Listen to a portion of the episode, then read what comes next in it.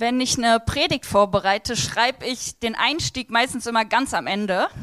Und deswegen ist oft noch so bis zum Tag vorher hier oben immer so ein Teil von meinem Blatt leer. Und jetzt heute war das so, dass heute Morgen immer noch dieser Teil leer war. Und also ihr habt gesehen, der ist immer noch leer. Und ich so gedacht habe, okay, ich habe immer noch keinen guten Einstieg. Und ich habe letzte Nacht bei äh, meinem Neffen übernachtet und meiner Schwester und meinem anderen Neffen und dachte so, ja komm, dann stehe ich, bin ich eben mega früh wach, dann kann ich irgendwie schon einfach früher fahren, dann fällt mir bestimmt noch ein Einstieg ein. Und dann war das so, der hat mich geweckt und die ganze Zeit volles Programm gemacht. Mein Neffe ist vier, fünf Bücher vorgelesen, dann mussten wir aufstehen, spielen, frühstücken und dann war das auch noch am Ende so, wo ich dann gehen wollte, war dann länger so, ähm, ich will bei dir bleiben, du sollst nicht gehen, ich will bei dir bleiben und so. Und dann ist mir natürlich schwer gefallen zu gehen. Und auf dem Fahrrad war ich dann in Gedanken noch mehr bei meinem Neffen, als dabei zu überlegen, was könnte ein Einstieg sein. Und dann kam ich hier an und war immer noch gut in der Zeit. Und Jojo und Sabrina waren noch am Proben. Und ich bin noch mal meine Predigt durchgegangen und habe dann gemerkt, boah, ich will diesen Moment gerade einfach aufnehmen. Und ich konnte noch so zwei Lieder oder so von der Probe einfach da sitzen und zuhören und mitsingen und richtig hier ankommen. Und als wir dann hinten waren und gebetet haben, habe ich gemerkt, warte mal, das ist ja dein Einstieg. Das kannst du erzählen. Ähm, das passt zur Predigt. Und ich möchte jetzt kurz einen Moment nehmen, wo wir einfach alle nochmal still werden. Und wenn ihr möchtet, könnt ihr die Augen kurz zumachen um hier anzukommen. Ich finde, so oft im Alltag ist man gar nicht an dem Ort, wo man eigentlich gerade ist, sondern irgendwo in Gedanken, ähm, irgendwo ganz anders, vielleicht schon in der nächsten Woche, in der letzten Woche noch oder was heute noch ansteht. Also einfach mal einen Moment kurz innehalten und sagen, okay, ich möchte gerade hier ankommen. Vielleicht hat das bei euch schon geklappt während der Musik. Aber ansonsten jetzt einfach kurz innerlich zu sagen, okay, ich bin jetzt hier.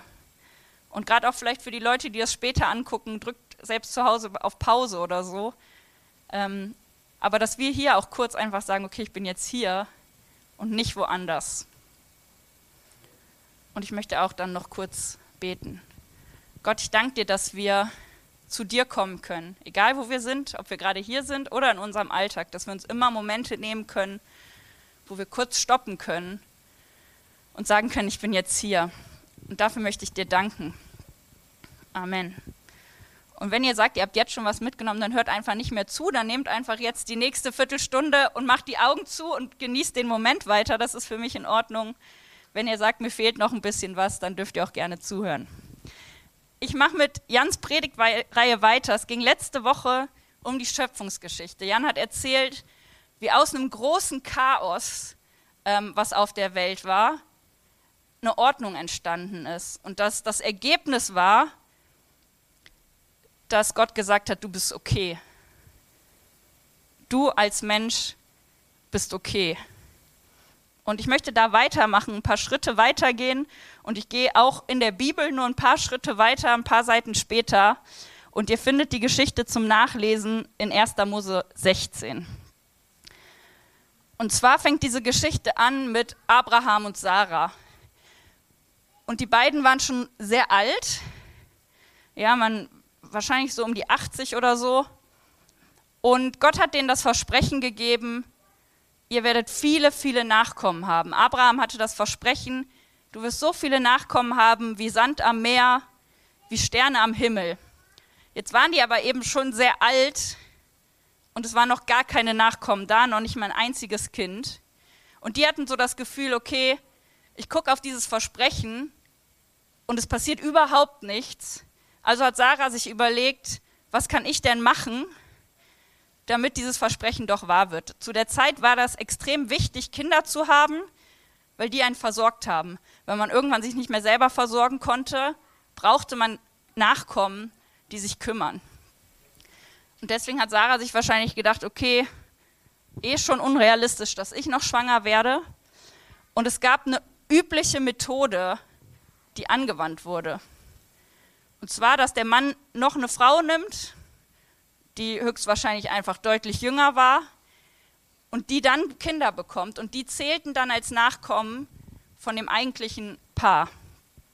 Und Sarah hatte eine Sklavin und um die soll es heute vor allem gehen. Und die hieß Hagar. Die war eine Sklavin, das heißt schon, gehörte sich noch nicht mal mehr selber, über sie wurde bestimmt. Dann war es noch so, dass sie eigentlich aus Ägypten war und verschenkt wurde an Sarah und Abraham. Das heißt, sie war weg von ihrem Volk. Abraham und Sarah sind weitergezogen. Sie war dann in einer Familie Sklavin, die aus einer komplett anderen Kultur kam und aus einem komplett anderen Hintergrund, anderer Glaube. Und da war sie als Fremde. Ihr Name bedeutet auch Fremde. Und sie musste einfach machen, was ihr gesagt wurde. Und dann kam eben noch dazu, es war vielleicht schon schlimm genug, all das, was sie erlebt hatte. Dazu kam jetzt, dass Sarah zu ihr kam und gesagt hat, du wirst jetzt die Frau, die Nebenfrau von meinem Mann, wir brauchen Kinder. Und sie konnte nicht, nicht mitreden, sie konnte nichts dagegen tun und ich kann mir nicht vorstellen, wie, wie schlimm das gewesen sein muss, selbst zu einer Zeit, wo das häufig passiert ist. Und Sarah äh, Hagar wird schwanger. Und dann steht da ein Satz in der Geschichte, dass sie geringschätzig auf Sarah schaut. Und ich muss ehrlich sagen, ich denke mir so, erst jetzt? So all das ist dir schon passiert und jetzt bist du schwanger, jetzt schaust du geringschätzig auf Sarah. Das heißt, sie ist schwanger, vielleicht hofft Hagar so ein bisschen, das hebt meine Rolle. Ich bin jetzt die, die Nachkommen in mir hat. Und sie guckt eben auf Sarah und denkt so ein bisschen, du hast es halt nicht geschafft. Und Sarah bemerkt das und fängt an, Hagar so richtig mies zu behandeln. Wir wissen nicht genau wie, das steht einfach richtig schlecht. Und es geht so weit, dass Hagar als einzige Möglichkeit sieht, zu, abzuhauen und zu fliehen. Und jetzt haben wir alle, da bin ich mir sehr sicher, nicht erlebt, was Hagar durchmachen musste. Aber ich glaube, wir kennen dieses Gefühl, dass alles um uns herum einfach so passiert und wir das Gefühl haben, wir können nicht mitreden. Wir haben nichts zu sagen, wir können das nicht beeinflussen, die Sachen passieren einfach. Und wir haben so das Gefühl, alles passiert mir und ich kann nichts machen. Und Hagar ging es so und irgendwann wird es ihr zu viel und sie haut ab. Und interessanterweise bedeutet ihr Name Fremde und Flucht. Und sie flüchtet. Und ich glaube, da können wir schon was von lernen. Hagar erkennt und nimmt es auch wirklich wahr, dass ihre Situation richtig, richtig mies ist. Sie merkt, mir geht's ätzend und ich kann nichts machen, außer abzuhauen. Und ich glaube, das ist einer der ersten Momente, wo sie selber eine Entscheidung trifft und handelt und sagt, ich mache was, um diese Situation zu verändern. Und ich glaube, das ist wichtig, dass wir ab und zu einfach mal sagen, wie ist die Situation gerade, in der ich stecke. Nicht einfach irgendwie weitermachen und versuchen irgendwie es hinzukriegen und gar nicht so richtig merken, vielleicht was alles los ist, sondern ehrlich sind, wenn es mies ist und sagen, okay, die Situation ist gerade richtig kacke. Und wenn die Situation gut ist, umso besser. Aber auch dann ist es super, das wahrzunehmen. Aber wenn du merkst, boah, eigentlich ist gerade alles zu viel, das auch zuzugeben. Zuzugeben, ich pack's gerade nicht, das ist mir zu viel. Ich will einfach nur noch abhauen gerade. Und Hagar haut ab und sie flieht in die Wüste und endet an einer Quelle und da begegnet ihr ein Engel. Und ich finde es so spannend, im Alten Testament und selbst im Neuen Testament finden wir immer wieder Geschichten, wo Gott oder der Engel von Gott Menschen in der Wüste begegnet. Und das ist eigentlich ein Ort, wo wir sagen würden, da entsteht nichts. So die Wüste, da gibt es kein Wasser, da gibt es kein Leben, da können Menschen schlecht überleben. Und man würde so denken, da kann eigentlich nichts Gutes passieren. Und Gott begegnet immer wieder den Menschen an diesem Punkt in der Wüste. Und die Wüste ist oft ein Ort, wo diese Leute hingeflohen sind. Entweder weil ihnen der Alltag zu viel wurde, weil die Anforderungen zu, zu viel waren. Jesus ist ab und zu in die Wüste oder auf einen Berg hoch. Oder weil sie fliehen mussten, weil ihnen Gefahr gedroht hat, weil einfach die Situation, ihr Alltag, ihre Umstände zu heftig waren. Und sie sind in die Wüste abgehauen und dort ist ihnen Gott begegnet. Das finden wir bei Elia, bei Mose, bei Jesus und noch bei vielen anderen. Und Hagar ist in der Wüste und das Erste, was der Engel zu ihr sagt, ist folgender Satz. Hagar, woher kommst du und wohin willst du? Woher kommst du und wohin willst du? Ich bin mir sicher, dass der Engel des Herrn das wusste. Der wusste, woher Hagar gekommen ist und wo sie hin wollte oder wo sie hingehen würde. Aber er hat sie gefragt und ich glaube, das hat er gemacht für Hagar und nicht für sich selber. Und ich glaube, wir müssen uns auch immer mal wieder diese Frage stellen. Woher komme ich gerade und wohin will ich eigentlich? Was mache ich gerade eigentlich? Wie geht es mir überhaupt? Was brauche ich? Ich glaube, in den meisten Fällen, wenn wir spontan diese Fragen gefragt werden würden, könnten wir nicht antworten. Wir könnten gar nicht sagen, was brauche ich eigentlich gerade, weil wir komplett überfüllt sind mit Sachen. Wir könnten vielleicht gar nicht sagen, wie es mir eigentlich geht. Ich treffe mich alle paar Wochen mit zwei Freundinnen online, ähm, die weiter weg wohnen und wir lesen zusammen ein Buch dann so über die Wochen und treffen uns eigentlich, um uns dieses Buch über diese Bücher auszutauschen, die wir lesen. Und ich merke, dass für mich die wichtigste Zeit aber unsere Wie geht's mir Runde ist, die wir am Anfang machen. Und das ist eben nicht so, wie wenn ich irgendwie in der Stadt jemanden treffe und die Person sagt, wie geht's dir? Und ich sage, gut, und dann geht man wieder. Sondern da haben wir wirklich Zeit, minutenlang zu erzählen, wie es uns geht. Und oft merke ich erst beim Erzählen, wie es mir eigentlich geht. Ich fange an so mit den Klassikern, ja, ist gut, Arbeit funktioniert, wir haben jetzt dieses Treffen gehabt, das war cool, ähm, mein zweiter Neffe ist geboren, das ist super und dann erzähle ich so weiter und merke so, boah, das war aber anstrengend, das war, da bin ich müde, da mache ich mir vielleicht Sorgen drüber und man erzählt und erzählt und erzählt. Und oft, wir sind drei Leute, dauert, glaube ich, diese Wie geht's mir Runde irgendwie eine halbe Stunde oder so, weil wir alle bemerken beim Erzählen, boah, wir können gerade mal stoppen und überhaupt selber bemerken, wie es uns geht. Woher kommst du und wohin willst du?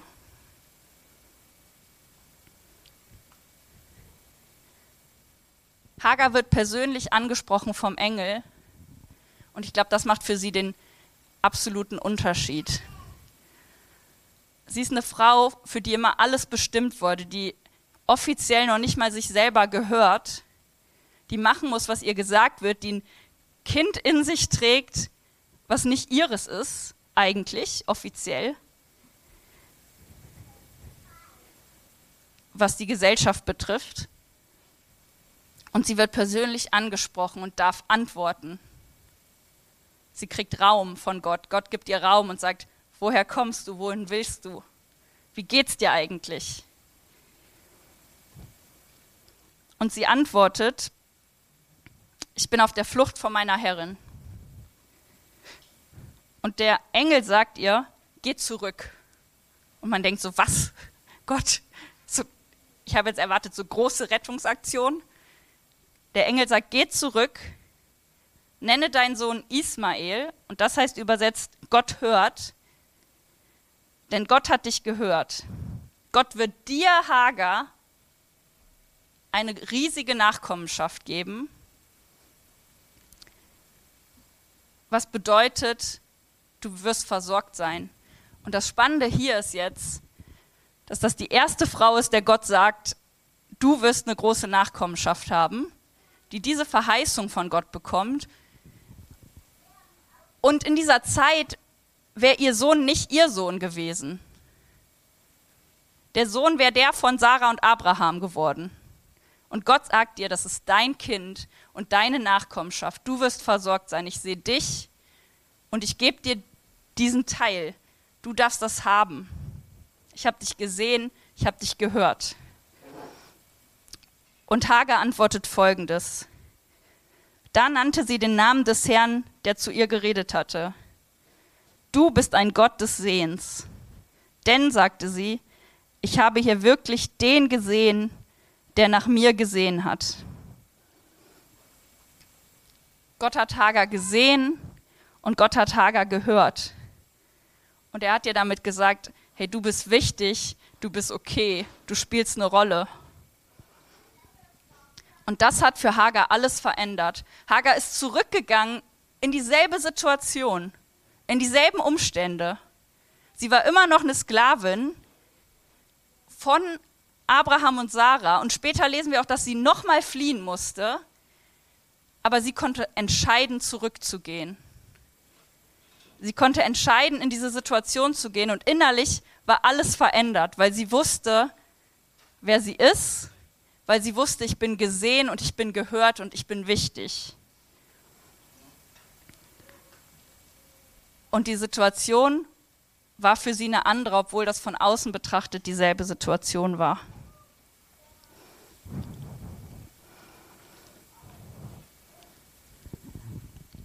Mein Vater ist vor einigen Jahren gestorben, als ich 16 war. Und das war eine Phase für mich, wo um mich herum alles zusammengebrochen ist. Und ich einfach angepisst war und keinen Bock hatte.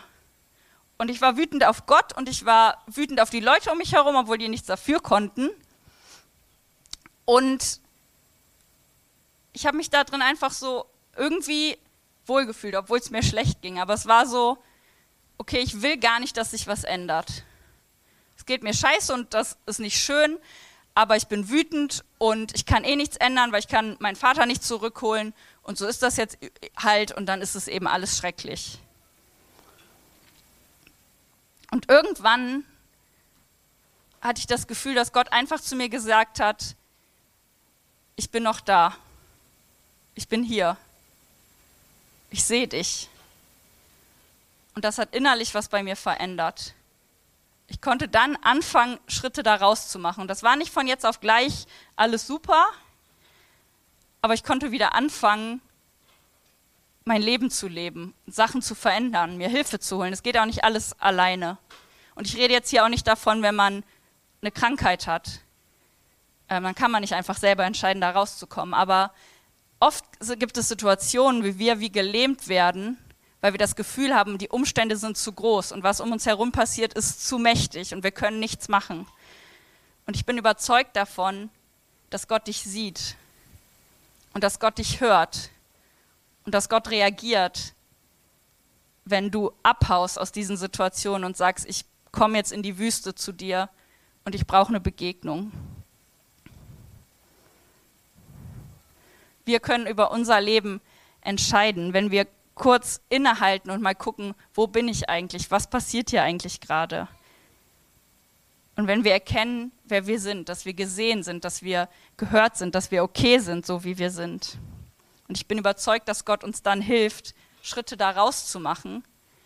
Und dass auch wenn sich die Umstände nicht ändern, wir ganz anders damit umgehen können, so wie Hagar. Ich möchte noch zum Abschluss beten. Gott, ich danke dir, dass du uns hörst und dass du uns siehst.